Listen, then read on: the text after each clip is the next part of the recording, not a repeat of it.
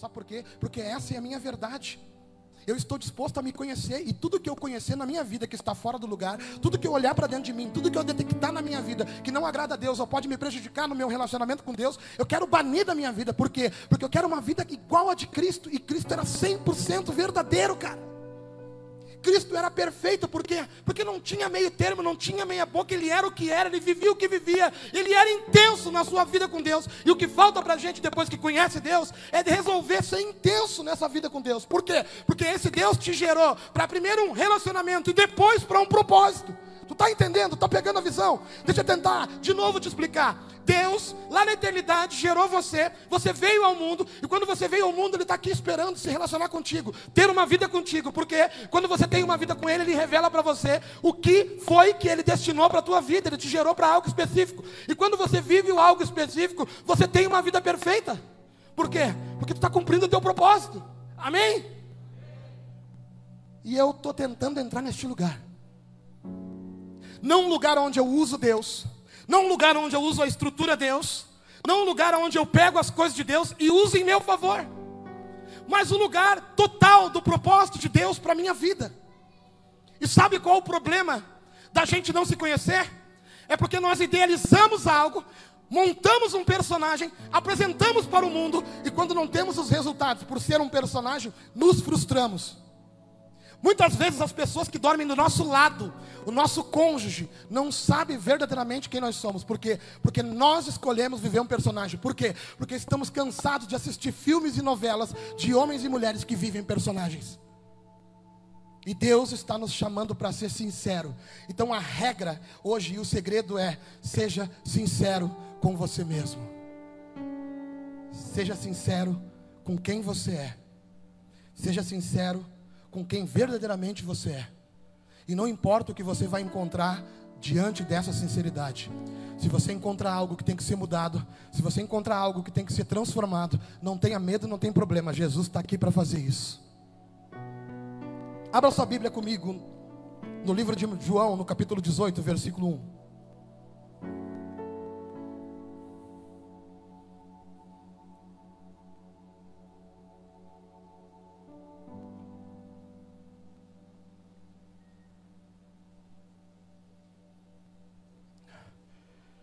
João 18, 1. Nós vamos ter que arrumar uma mesinha para cá.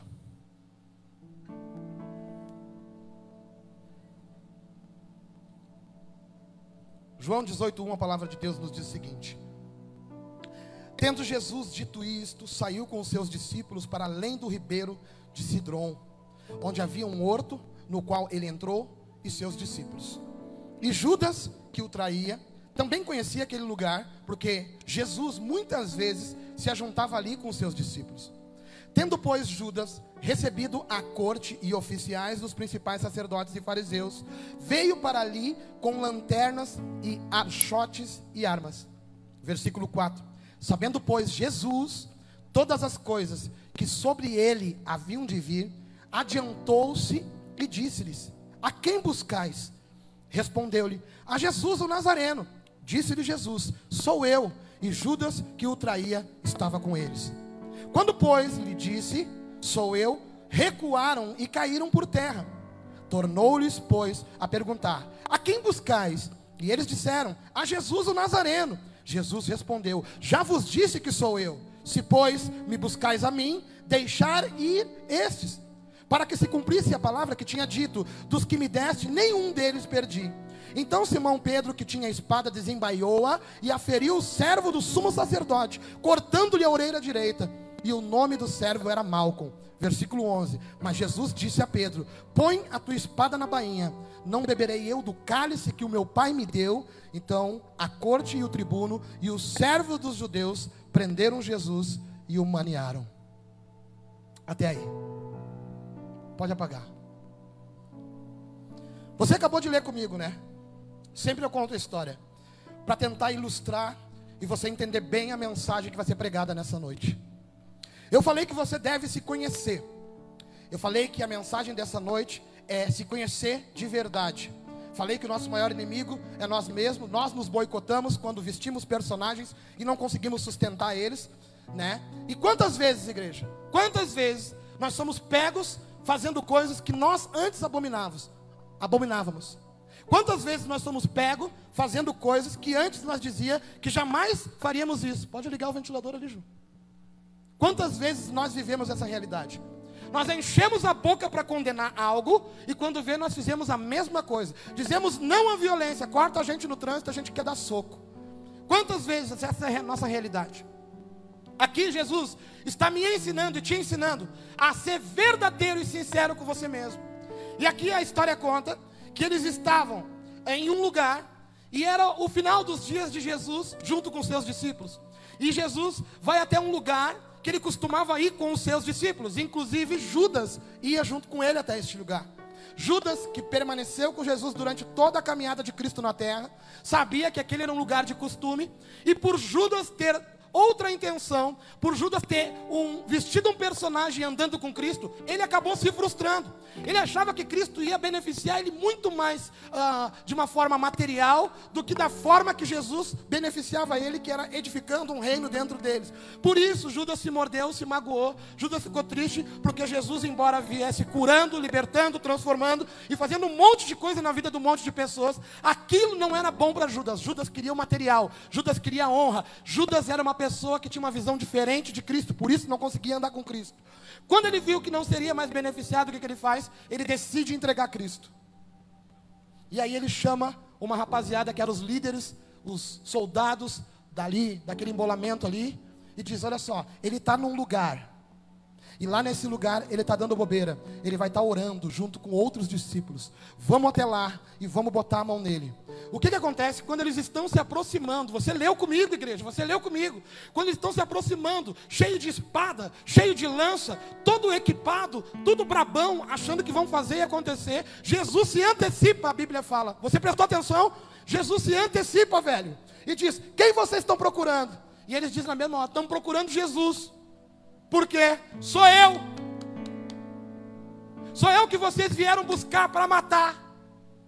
Sou eu que vocês vieram buscar para humilhar diante do povo. Sou eu que vocês vieram buscar para fazer mal. Eu sou a pessoa que vocês estão procurando. A Bíblia fala que esses homens ficaram apavorados, recuaram e se prostraram em terra. Sabe por quê?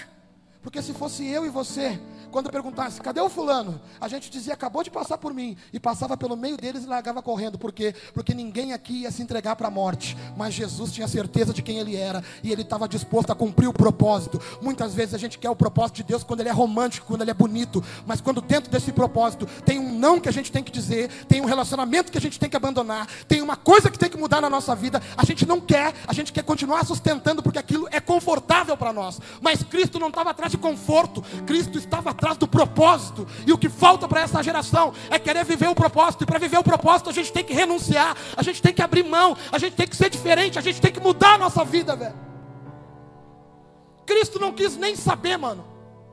Cristo enfrentou. E quando você não consegue enfrentar os teus problemas, quando tu não consegue enfrentar a realidade a seu respeito, você se entrega para as tuas paixões e vontades. Você vive o que você idealizou. E muitas vezes o que você idealizou não é o que Deus idealizou para você. Tu quer ver uma coisa? O propósito de Deus é você acordar todos os dias, sete horas da manhã, para oito horas da manhã você estar no teu trabalho. Amém? A nossa vontade é ficar dormindo. Quando nós fizemos a nossa vontade e não o propósito, automaticamente nós colhemos as, as, consequências. Quando você não está no seu trabalho 8 horas da manhã, o seu patrão pergunta por você. Se na segunda vez ele perguntar por você, na terceira ele vai dizer: não precisa vir mais. Assim é a vida, irmão. A gente tem que entender a verdade sobre nós. A gente quer uma coisa, a gente almeja uma coisa, a gente deseja uma coisa, a nossa carne quer uma coisa, e muitas vezes essa coisa que nós temos dado para nós mesmos tem nos prejudicado tem feito a gente perder famílias, tem feito a gente ser derrotado pelas nossas próprias escolhas. Aquilo que a gente acha que está certo, nem sempre é aquilo que está certo em Deus.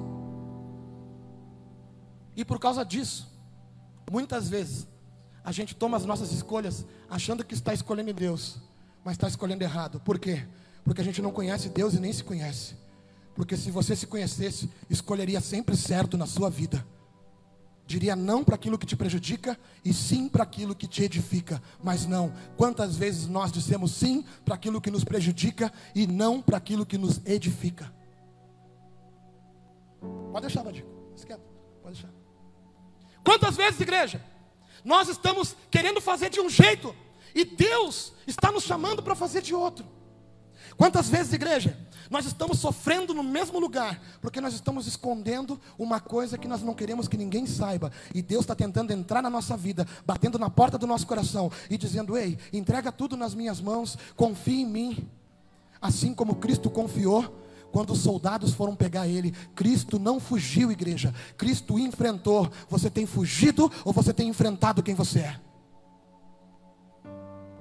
Você tem se escondido do propósito ou você tem enfrentado tudo para viver o propósito? O que que tu tem feito? Porque as coisas que ainda estão dando errado na sua vida é porque não vão de acordo com o propósito de Deus para a tua vida. Então você tem que parar tudo, reavaliar, olhar para o céu e perguntar para Deus. Embora eu seja um homem de oração, neste ano que entrou, eu passei a orar muito mais. Na oração essa, eu digo: Pai, eu só quero a tua vontade. Eu só quero a tua vontade. Eu só quero a tua vontade. Porque sabe o que pode acontecer comigo e com você? A gente orar destinando algo para a nossa vida. Deus me dá um carro. Deus me dá um emprego. Deus me dá o púlpito. Deus me dá um grande ministério. Deus faz isso. E esquecemos de fazer aquilo que Cristo fazia. Senhor, se for possível, afasta de mim esse cálice. Contudo, não seja o que eu quero, mas o que tu tem para a minha vida. Quem aqui tem coragem de orar assim para Deus? Orar aqui dentro da igreja, num país livre, onde prega o evangelho com a porta aberta é fácil. Eu quero ver orar assim para Deus quando está vindo os soldados para te pegar, para te levar para o propósito, e no propósito é você ser assassinado. Juliano, o que, que tu quer dizer com tudo isso? Eu quero dizer que você está deixando de, de, enfrentar a realidade a seu respeito, está com medo de olhar no espelho e ser sincero com você mesmo, e por isso continua no mesmo lugar vivendo as mesmas coisas. Tu não parou para pensar sobre isso? Que você patina há anos no mesmo lugar muitas vezes? Que você vive a mesma coisa há anos no mesmo lugar? Que você está na mesma realidade há muito tempo? Que você tem momentos e picos com Deus, mas aquela constância deixa de acontecer, por quê? Porque está faltando uma entrega total, está faltando você se conhecer verdadeiramente, encarar a realidade a seu respeito, e se no propósito que Deus está colocando diante de você, assim como colocou diante de Cristo, de Ele morrer e ser arrastado como um ladrão, mesmo sendo um santo, você tem que dizer: Ei, pai, eu quero viver isso daí. Juliano, eu não vim na igreja para isso, velho. Eu vim na igreja atrás de uma bênção, Juliano. Deixa eu te contar, a bênção está na eternidade. E para chegar na eternidade, tem que entrar no propósito. A bênção está em viver o plano perfeito de Deus para a tua vida. E muitas vezes nesse plano perfeito de Deus, tu vai ter que renunciar. Tu vai ter que deixar de fazer e ser alguma coisa que você é, que talvez está escondido e você mascara. É dolorido, igreja. É difícil, mas é verdade. Ontem na minha oração, quando eu vi, eu estava orando isso. Deus, se alguém se afastou de mim, se alguém está machucado porque eu machuquei, se eu fiz alguma coisa, ou até mesmo se eu não fiz, se eu não fiz, se eu sou lesado, mas se eu tiver que pedir perdão e estender a mão, eu faço para te agradar. Deus pegou as minhas palavras na mesma hora. E na primeira hora da manhã, me dá a oportunidade de eu provar que eu não falei naquela oração um personagem, mas que aquela era a minha verdade. Chega de a gente vestir personagem dentro da igreja. Chega de levantar a mão e pensar o que, que estão pensando a meu respeito. Chega de nós falar bonito, de nós orar bonito. Se nós quiser viver o propósito de Deus para nossa vida, nós vamos ter que renunciar e ser verdadeiramente aquilo que o espelho mostra. Ser sincero com nós mesmos. Se nós estamos doentes, nós temos que dizer estamos doentes e procurar o Jesus que pode nos curar. Se esse Jesus não está conseguindo te curar você sozinho, procure o pastor, procure um líder, peça ajuda. Só não mascare, não continue mantendo um personagem, porque quem se prejudica aqui na história é você. Talvez o teu casamento está indo por água abaixo por causa do personagem que você sustenta. Talvez lá na tua casa está tá insuportável o convívio, justamente por causa de um personagem que você sustenta. Você continua sustentando algo que não faz sentido. E Deus te chama, ei, eu não quero que você continue tentando mostrar para os outros uma coisa que você não é. Seja verdadeiro na minha presença. E seja isso que você é diante de todos, porque foi para isso que eu te chamei. Jesus é o caminho, a verdade e a vida. Então seja a verdade que Cristo quer que você seja. Muitas vezes, dentro dessa verdade, Deus vai te pedir coisas. Muitas vezes, para viver este propósito, Deus vai te pedir coisas que são tudo para ti. Talvez Deus vai te pedir coisas que você diz, Pai, mas eu construí isso. Eu tenho o direito de desfrutar disso. Mas, Pai, isso aqui é tudo para mim.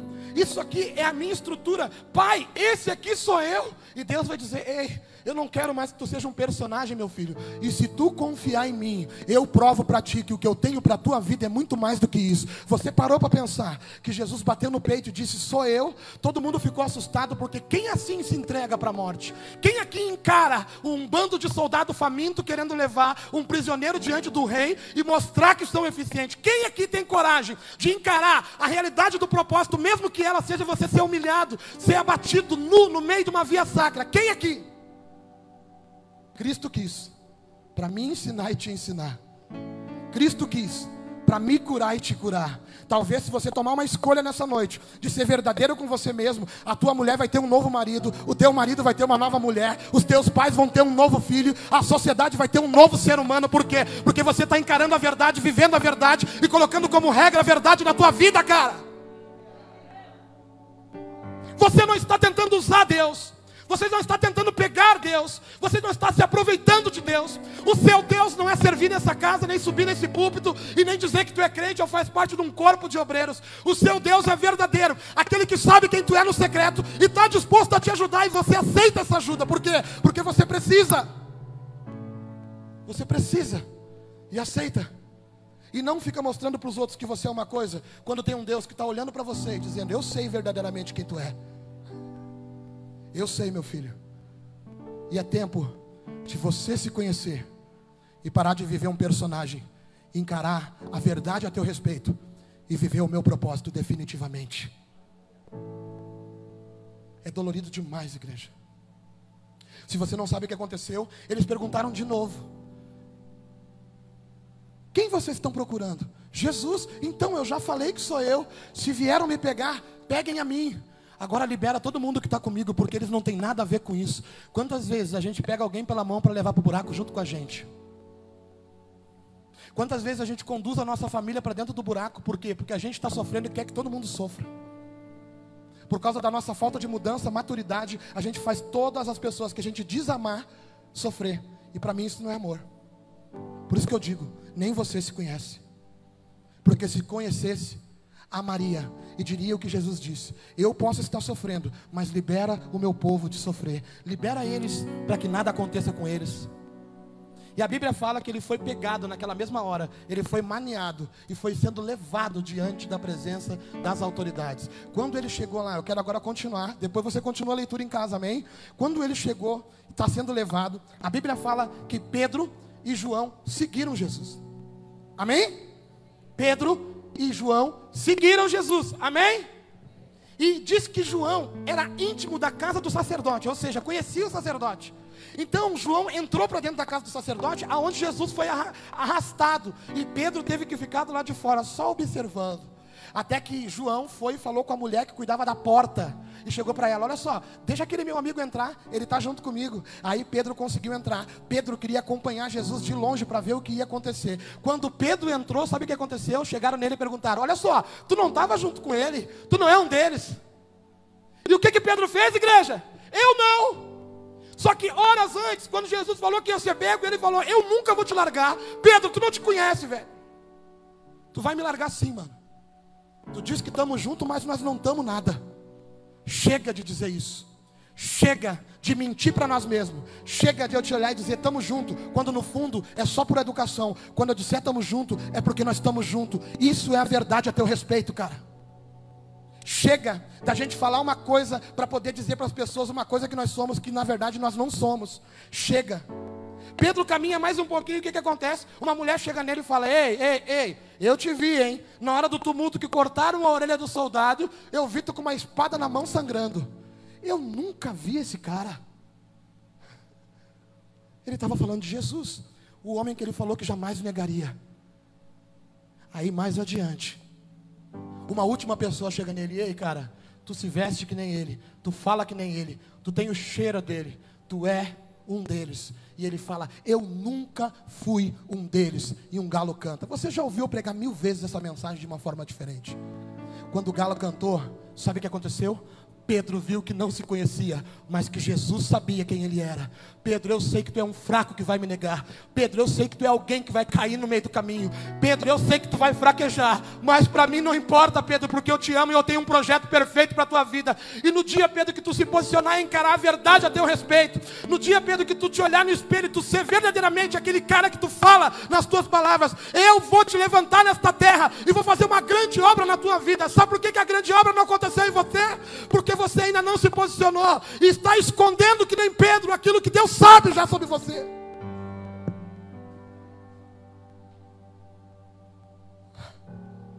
E o que que faltou? E o que que faltou para a gente dizer chega para aquilo que nos aprisiona? E o que que faltou para nós dizer chega para aquilo que nos abate ainda, aquilo que nos domina ainda, aquilo que está escondido em nós? O que que faltou para nós encarar a verdade, dizer é verdade?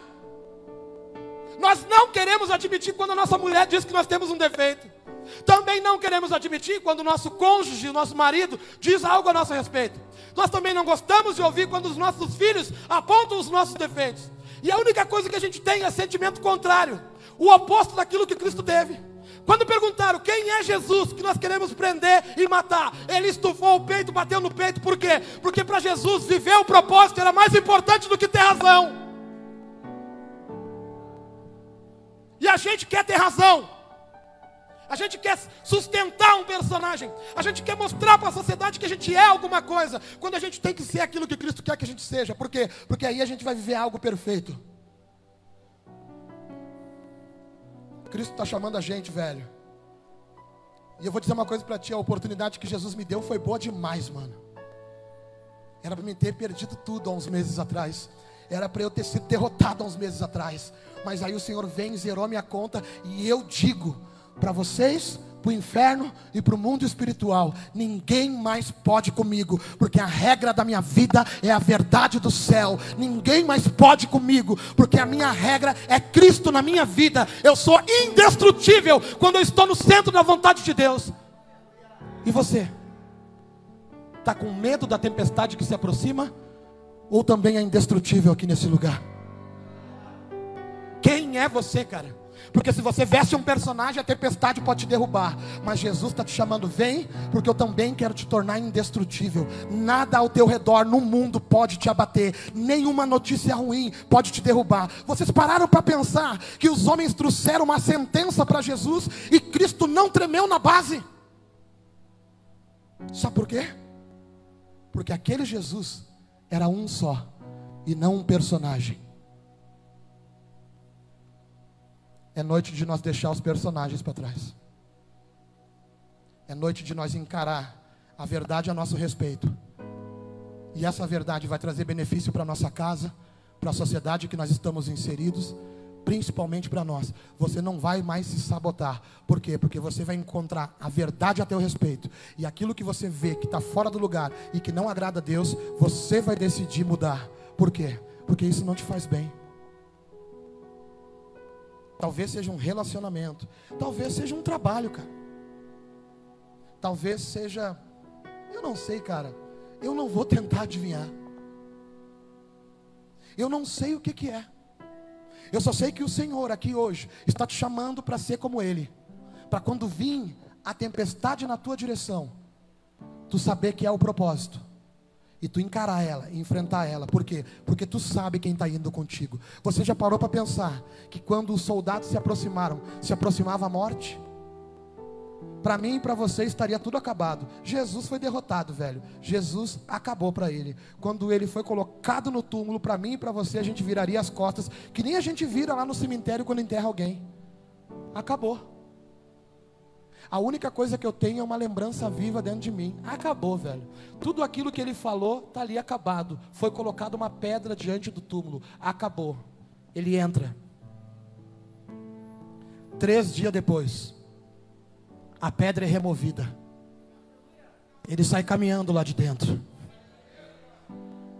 E ele prova para todo mundo, para todo mundo que quando Ele fala, quando o Pai fala, a gente acredita e vive o sobrenatural e o propósito de Deus para nossa vida. Quando Deus diz que você tem que converter o teu coração a Cristo, é porque isso vai ser bom para você. Quando Deus diz que você tem que abandonar alguma coisa, você abandona, por quê? Porque vai ser bom para você. Quando Deus te chama para um compromisso sério com Ele, você vai para esse compromisso, por quê? Porque é o melhor para você. Por quê? Porque Deus te criou, Deus sabe tudo sobre você, Deus te conhece você melhor do que você mesmo. Tanto é que ele olhou para Pedro e disse: Pedro, tu vai me negar. Pedro disse: Não vou, tu vai, não vou. Pedro, hoje mesmo, antes que o galo cante três vezes, tu vai me negar. E o que, que Pedro fez? Negou. Sabe por quê? Porque eu te conheço melhor do que você mesmo. E eu sei que tu está falando uma coisa e falando, fazendo outra. Eu sei que dos teus lábios sai uma coisa, mas no teu coração tem outra. Mas hoje eu quero mudar tudo. Eu quero curar o teu coração. Eu quero que quando sair dos teus lábios, eu te amo, você vai amar mesmo. Eu quero que quando sair dos teus lábios, eu te perdoo, você vai perdoar mesmo. Eu quero que quando sair dos teus lábios, estamos junto, estamos junto mesmo. Eu quero que hoje você viva uma só pessoa e não mais um personagem. Você não precisa sustentar para mais ninguém. Eu sei a verdade a teu respeito. Eu quero te ajudar diante dessa verdade. Eu quero te ajudar a vencer você mesmo. Eu quero te ajudar a não continuar perdendo para você mesmo. Eu quero te ajudar no teu temperamento. Eu quero te ajudar sobre o teu passado. Eu quero te ajudar sobre o teu futuro. Eu quero te alinhar nos teus caminhos. Mas para isso tu vai ter que entender que eu vou ter que usar a verdade. Não posso mais ter um personagem. Você vai ter que se despir nessa noite, conhecer verdadeiramente quem você é. E aí sim eu vou poder trabalhar na tua vida. Eu preciso que tu seja sincero com você mesmo e se conheça de verdade. Amém? Se coloca de pé e vamos adorar a Deus.